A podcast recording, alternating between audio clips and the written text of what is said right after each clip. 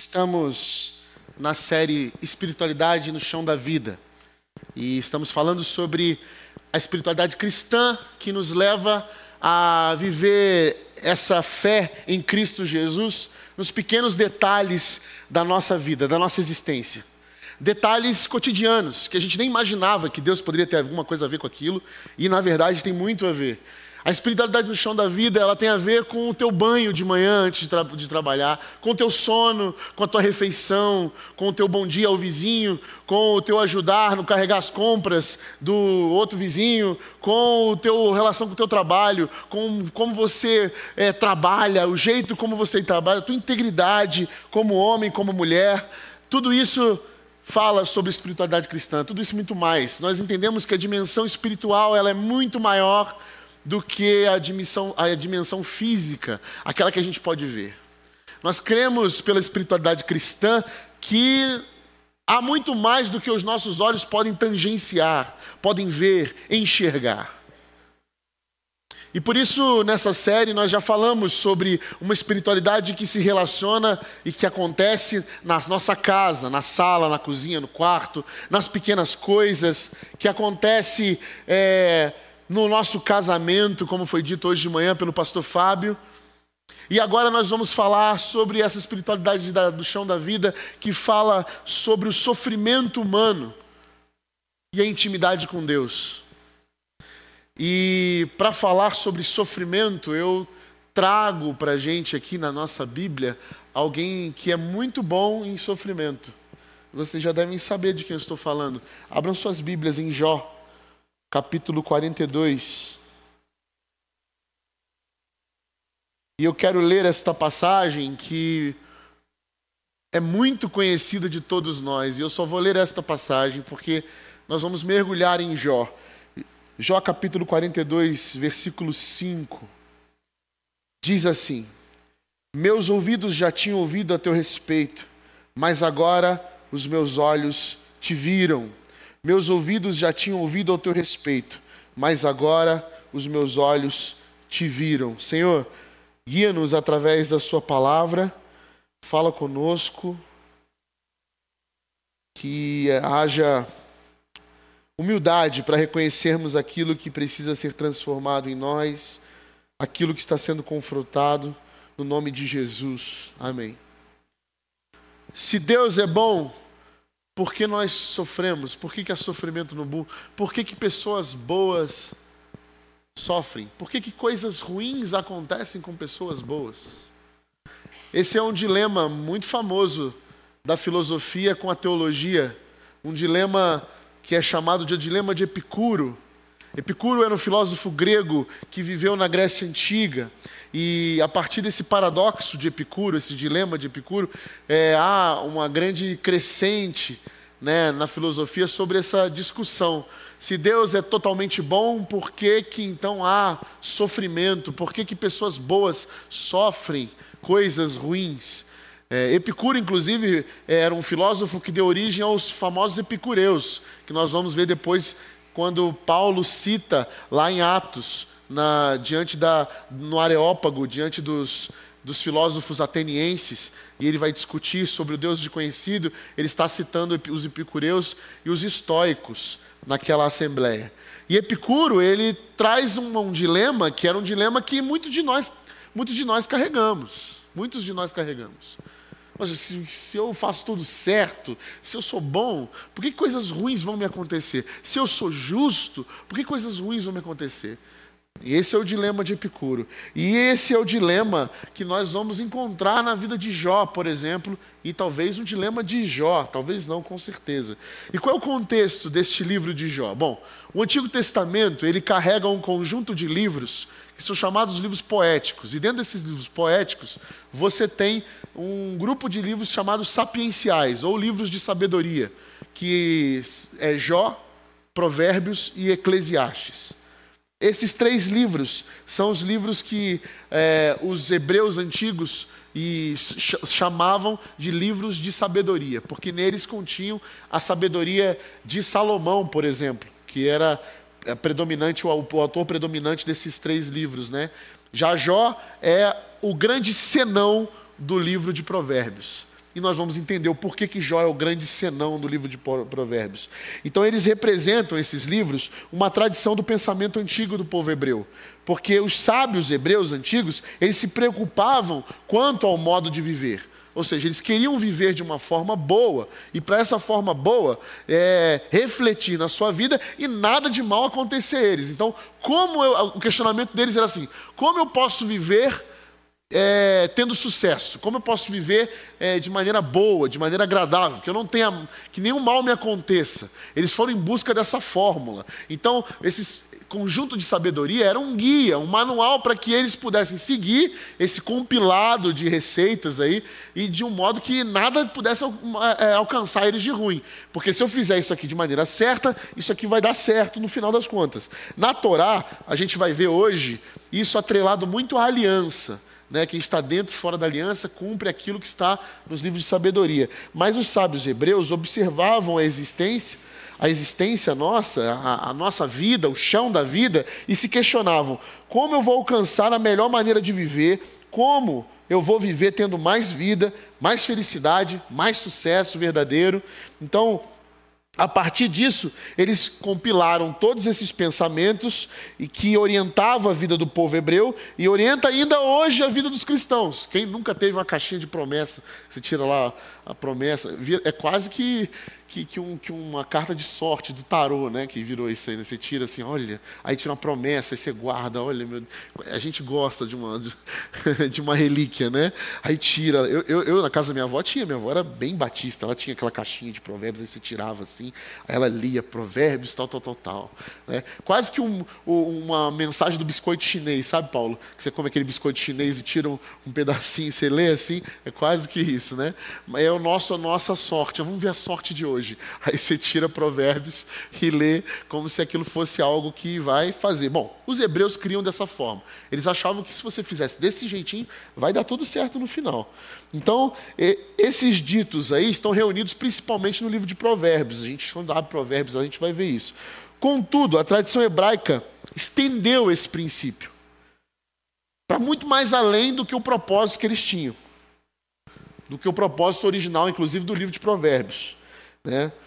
Eles criaram essa ilusão da fórmula correta. Eles achavam que se realmente eu fizer tudo isso aqui, Deus há de me abençoar de forma correta. Se é isso aqui, isso é uma promessa. E aí atribuíam que, tipo assim, não, faz isso que vai dar certo aqui no final. É com certeza. É garantido. É só você fazer direitinho isso aqui, que aqui não tem erro. Vai dar certo, vai dar bom. E é, é essa ilusão dessa fórmula é, ela é própria quebrada no, no, livro de Provérbios. Provérbios 16, 1, se não me engano, ele vai falar que é, nós podemos fazer muitos planos, né? mas Deus é o Senhor da, que faz a, a, a, resposta certa vem do Senhor. É da natureza humana fazer planos, mas a resposta certa vem do Senhor. Ou seja, há um certo limite aí. Há um certo limite colocado pelo próprio livro da sabedoria.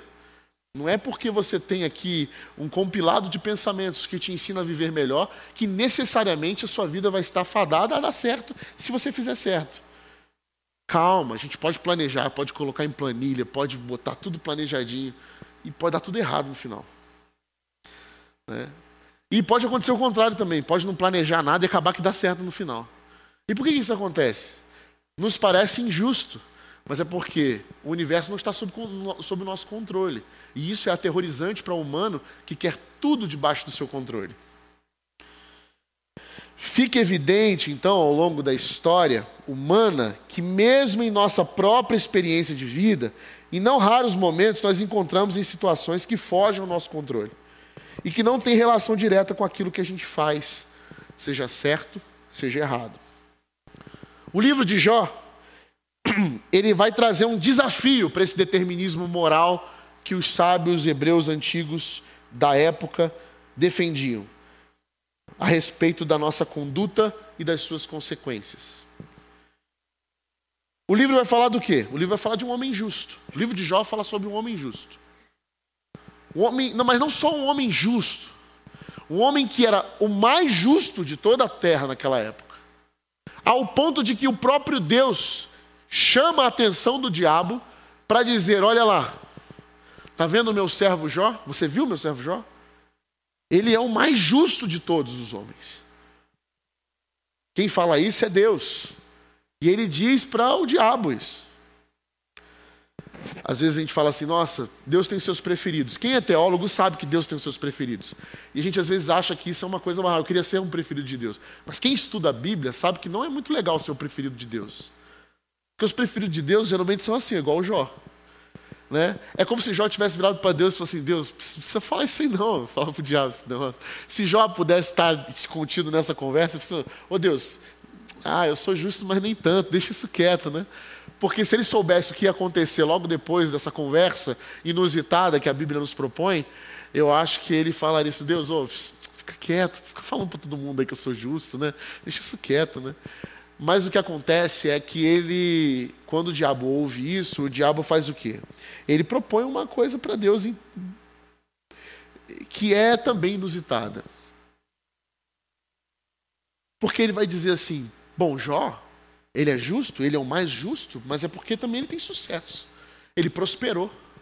Então ele é fiel porque ele é próspero, ele é justo, ele tem tudo, ele tem saúde, tem filhos, tem dinheiro, é rico, por isso que ele é justo. Assim é fácil. E nessa leitura, que já é uma observação muito interessante, o, nessa leitura, se o sucesso da vida é resultado de uma vida reta, então, na verdade, a retidão só se mantém porque existe o sucesso. Entenderam o que eu falei? Nessa leitura do diabo, de que a pessoa só é justa porque ela alcançou, porque ela tem sucesso, a gente começa a relacionar que as pessoas que são retas é porque elas querem sucesso. Então, a leitura é que ser fiel agora é uma troca, é uma barganha. Toda retidão nada mais é do que uma forma de ganância em que a pessoa faz o que é certo tão somente pelos benefícios que isso vai trazer. Certo?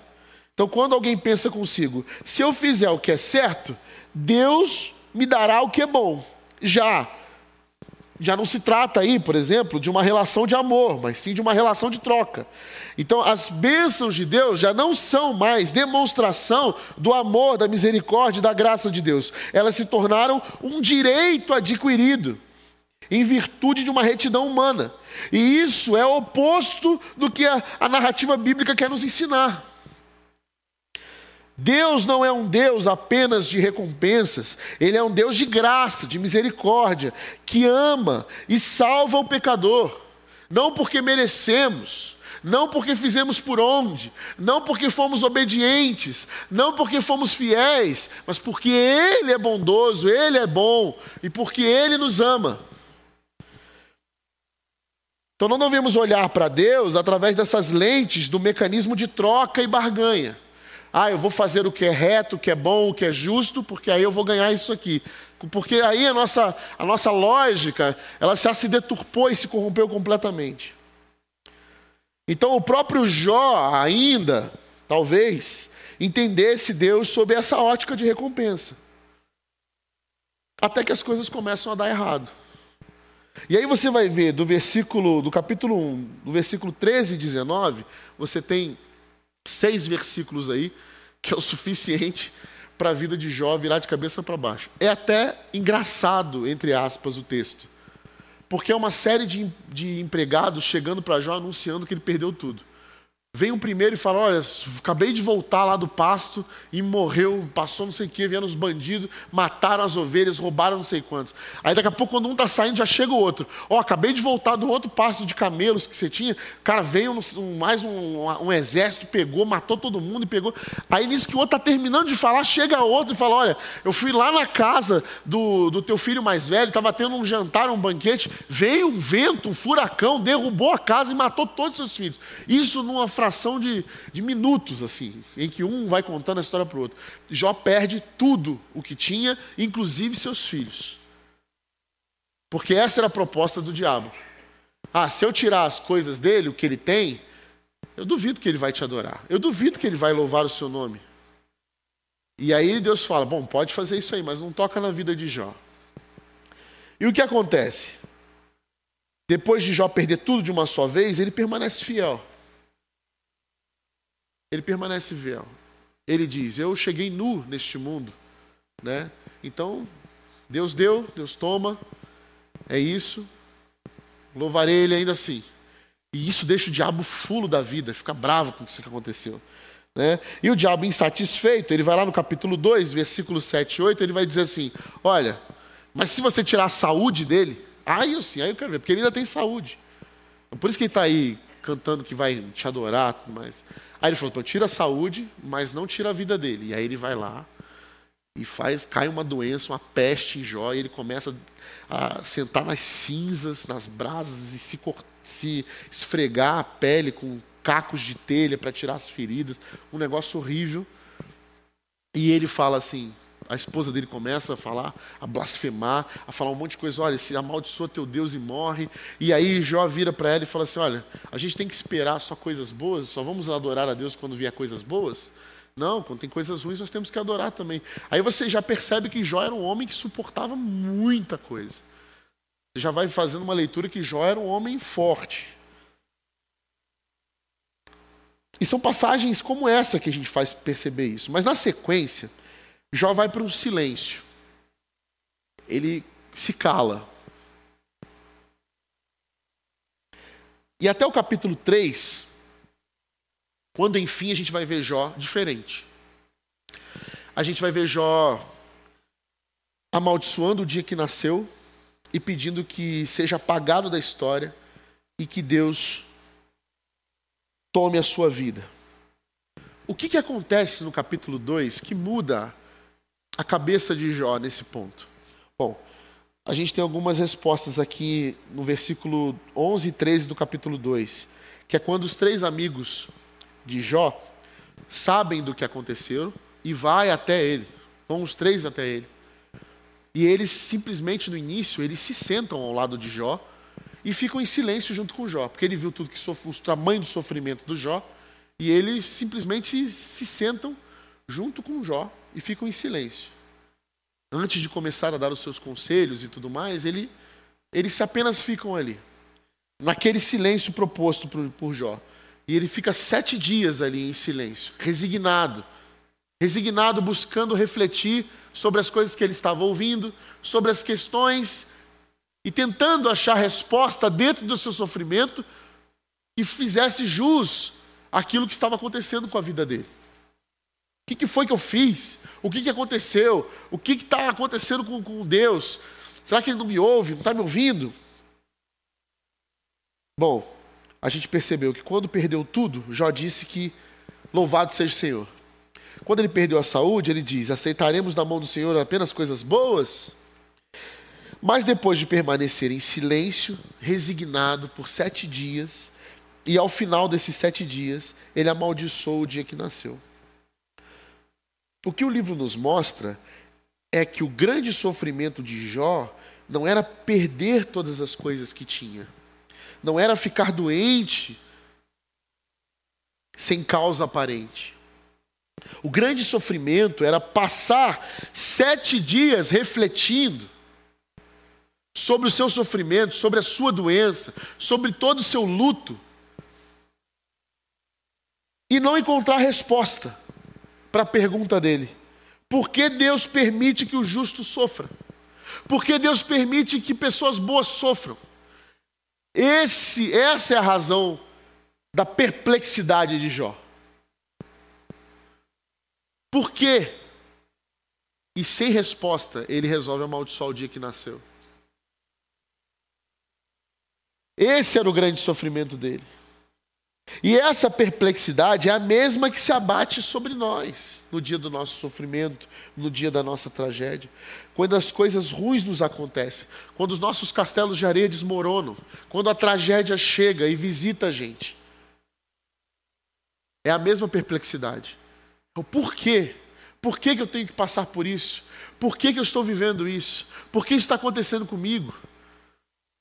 Tanta gente ruim no mundo, por que, que vai acontecer comigo? Eu nem sou tão ruim assim. A gente vai falando um monte de coisa, vai pensando, tentando achar resposta. Assim como Jó, a gente vai tentando encontrar sentido naquela tragédia. E era uma tragédia. Quando vivemos à luz dessa teologia que é da retribuição, da meritocracia, a nossa, que a nossa relação com Deus é uma relação de troca, a gente realmente não entende mesmo. Né? Porque é uma relação que nos oferece um falso controle. Porque o grande dilema de Jó, no final das contas, é porque ele perdeu o controle. E ele achava que ele tinha o controle nas mãos. E essa é a nossa grande perplexidade. A gente acha que tem um controle. E a gente faz planos em cima desses controles. Não é errado isso. Mas é errado achar que, porque temos tudo planejado, nós temos o controle.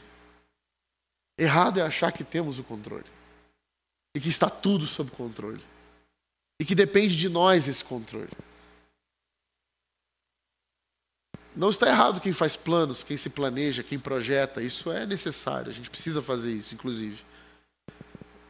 Mas está errado quem acha que isso é ter controle ou que isso oferece um tipo de controle. Por isso, dinheiro se torna um Deus, porque ele garante uma falsa ilusão de controle. Se eu tenho dinheiro, eu tenho controle. Se eu tenho dinheiro, eu consigo resolver as coisas. Por isso que nós nos apegamos a certas condições e estabelecemos essas, essas condições que são parâmetros para ser ditos assim, não. Depois que fizer isso, aí sim, por quê? Porque eu acho que isso que eu estou colocando me dá uma sensação de controle. Quando eu estiver desse jeito, ou seja, quando eu conseguir controlar, quando eu conseguir resolver, eu sei, por mim mesmo, Aí sim eu vou fazer isso. Aí sim eu vou tomar essa decisão. Porque a gente acha realmente que isso está nas nossas mãos. Que nós conseguimos manipular a vida. Que nós conseguimos de alguma maneira fazer as coisas como a gente quer. E quando o sofrimento atinge a gente e tira a gente do nosso chão, e a gente fica sem chão, é um momento oportuno, é o kairos de Deus, para a gente entender que nunca tivemos no controle Por isso que Paulo vai falar que é na fraqueza do nosso ser que Deus manifesta o seu poder. Porque quando somos fracos, somos fortes. Porque é quando somos fracos que reconhecemos quem é a nossa força. E aí sim nos tornamos fortes, porque nossos alicerces não são construídos com as nossas próprias mãos, mas são a base, a rocha. Que é a rocha? Quem é a rocha? Que no, quem é que nos ensina quem é a rocha? Cristo. A rocha é Jesus Cristo.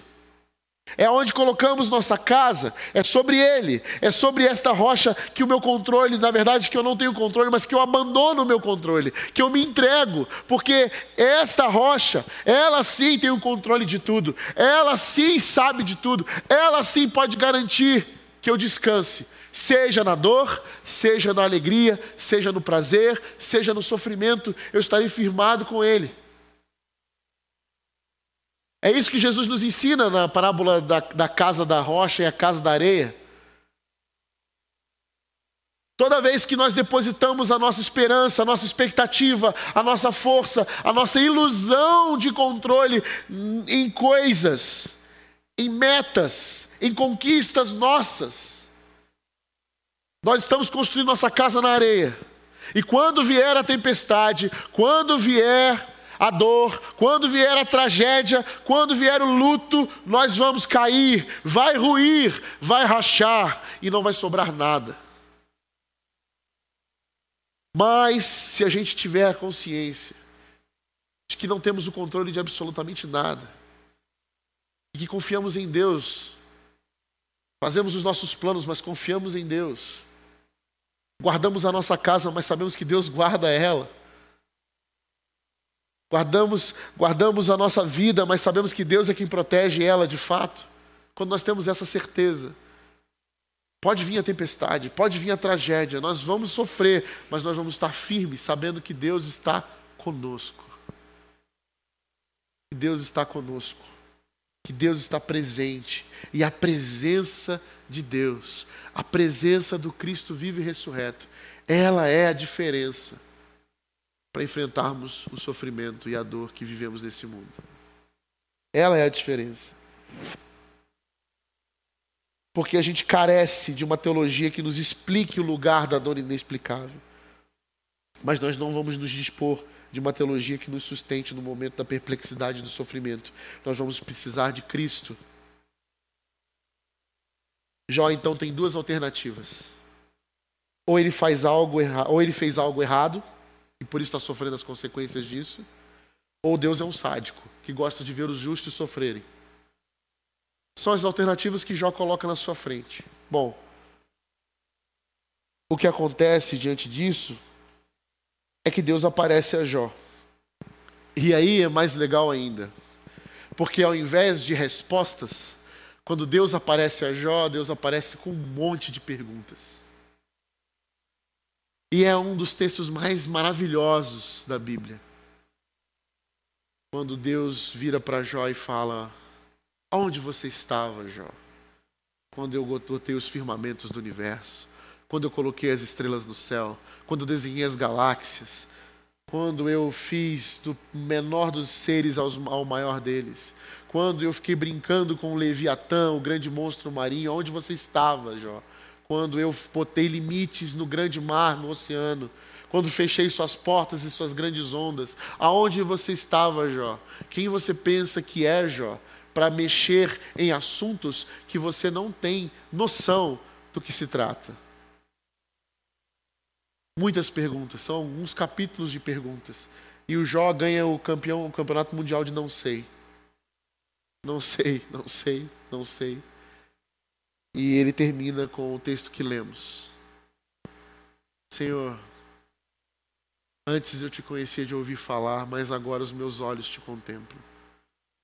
Porque ele entendeu que a resposta para o sofrimento humano não são perguntas, não são respostas escritas, fórmulas exatas, explicações ou justificativas. A resposta para o nosso sofrimento é uma presença. Porque no dia do luto e da tragédia, nós não queremos ouvir nada, nós queremos alguém. Nós queremos abraçar, nós queremos o colo e o consolo de alguém. Nós queremos alguém que nos abrace e nos escute chorar. Nós não queremos que alguém nos ensine sobre a vida ou sobre suas filosofias ou tente colocar explicações para uma dor que a gente nunca vai saber. A gente precisa do outro no dia da dor. A gente precisa do ouvido do outro, do abraço do outro, do consolo do outro. E as explicações para esse sofrimento pode ser que nunca existam. E aliás, a história de Jó termina sem explicações para esse sofrimento. Apenas mais perguntas. Apenas mais perguntas. Afinal, a vida de Jó também aponta para um outro justo que sofreu injustamente na Bíblia. E esse justo levou sobre ele o peso de um inferno inteiro. O nosso pecado, a nossa dor. Ele que não fez mal algum, recebe todo o sofrimento do universo sobre suas costas e põe na cruz. E do alto da cruz, Jesus também fez perguntas que não tiveram respostas. Pai, por que me abandonaste? Porque no dia da dor, nós temos perguntas mas não temos respostas. E o Cristo nos ensinou isso também. O que nós temos? Nós temos uns aos outros, nós temos uma presença, porque quando estamos juntos, até nesse momento, Cristo está lá dizendo: Eu sei o que você está sofrendo, eu sei o que você sofre, porque eu sofri também. Porque eu sofri a tua dor, porque eu sofro a sua dor. Mas saiba que até esses sofrimentos inexplicáveis um dia terão fim, porque eu ressuscitei. Porque eu ressuscitei.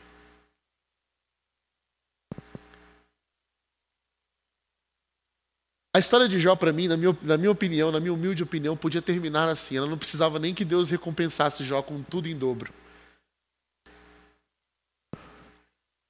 Porque eu, eu acredito até que Jó já estava belamente satisfeito.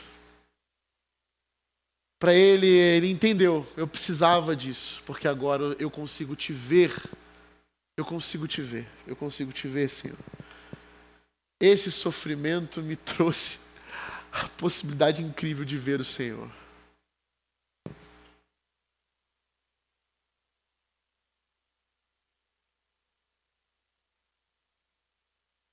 nesse momento a gente pode abraçar a perplexidade. Não porque ela nos consola, mas porque a gente tem certeza de que Cristo está conosco e que nada mais importa. Há uns dois anos atrás, eu vivi um luto na minha vida. E eu não falo muito sobre isso, porque eu queria passar as fases do luto, eu queria me encontrar, eu queria fazer. Tive perguntas sem resposta também. Partilhei algumas com alguns amigos espirituais. Mas quando perdi meu irmão, eu questionei algumas coisas assim. A gente questiona, sempre questiona. É muita dor, é muito sofrimento. A gente e eu nunca tinha sentido nada parecido, obviamente. Foi uma das minhas, foi a minha maior perda. Meu irmão, um ano mais velho que eu, morreu num acidente de carro, tão banal. E eu teve, tive que dar essa notícia ainda para meus pais e viver aquilo tudo, olhar ao redor, meus outros irmãos e isso despertou em mim muitas coisas sobre o sofrimento, muitos questionamentos. Coisas que eu fui ao longo desses dois anos amadurecendo, ouvindo, aprendendo, encontrando lugar para colocar essa dor. Buscando Deus e Ele me falando algumas coisas. E eu falei, em muitas das minhas orações, Senhor, eu quero que meus olhos te contemplem nesse sofrimento, porque eu preciso da sua, da sua presença, eu preciso saber disso. Eu preciso sentir tua presença nisso e ouvir isso. E para chegar num momento como esse agora, emblemático, que a gente vai falar sobre sofrimento, falando sobre sofrimento, eu falo assim, eu queria poder falar disso sem, sem chorar de dor, mas chorar em paz, talvez, ou me emocionar com isso. Porque eu encontrei Deus nisso tudo. Sim, encontrei. E Deus faz essas coisas com a gente. Ele realmente traz coisas para a gente, faz brotar flores no caos. Ele ressignifica tragédias, ele transforma a nossa vida. E eu descobri que uma das dores mais profundas da minha alma era eu poder ressignificar as minhas relações com meus irmãos. Inclusive com esse meu irmão. Em que passei muitos anos com, muitos, com muitas divergências, mas que, faltando um mês para sua partida, para sua morte, ele me liga e ele conversa, a gente tem uma última conversa. E ele Fala, deixa eu ver as meninas, minhas filhas. Aí eu mostro para ele, ele, nossa, eu quero muito conhecê-las. E aí ele vira para mim e fala assim: Rodrigo, eu sei que a nossa história foi muito conturbada, mas, mas eu te amo. E eu tenho muito orgulho do que você se tornou. E hoje você é meu pastor, Rodrigo. Aí eu falei para ele: eu sou seu irmão. Mas eu estou muito feliz que a gente se aproximou de novo e tudo mais. É, eu também, cara, tá tudo certo tudo mais. E um mês depois ele se foi. E eu fiquei perguntando para Deus assim, cara, por que, que eu não tive mais tempo nessa fase boa? É, e eu depois descobri assim que toda essa essa vida, né, de essas dúvidas que eu tinha sobre algumas coisas que eu tinha na minha relação com meu irmão me, me assombravam. E eu vi no meio disso tudo algo nascer, literalmente, que foi o meu filho, Lucas. Depois de um tempo, vem cá, Lucas. Óbvio que ele não vai vir andando, ele vai vir com a minha esposa.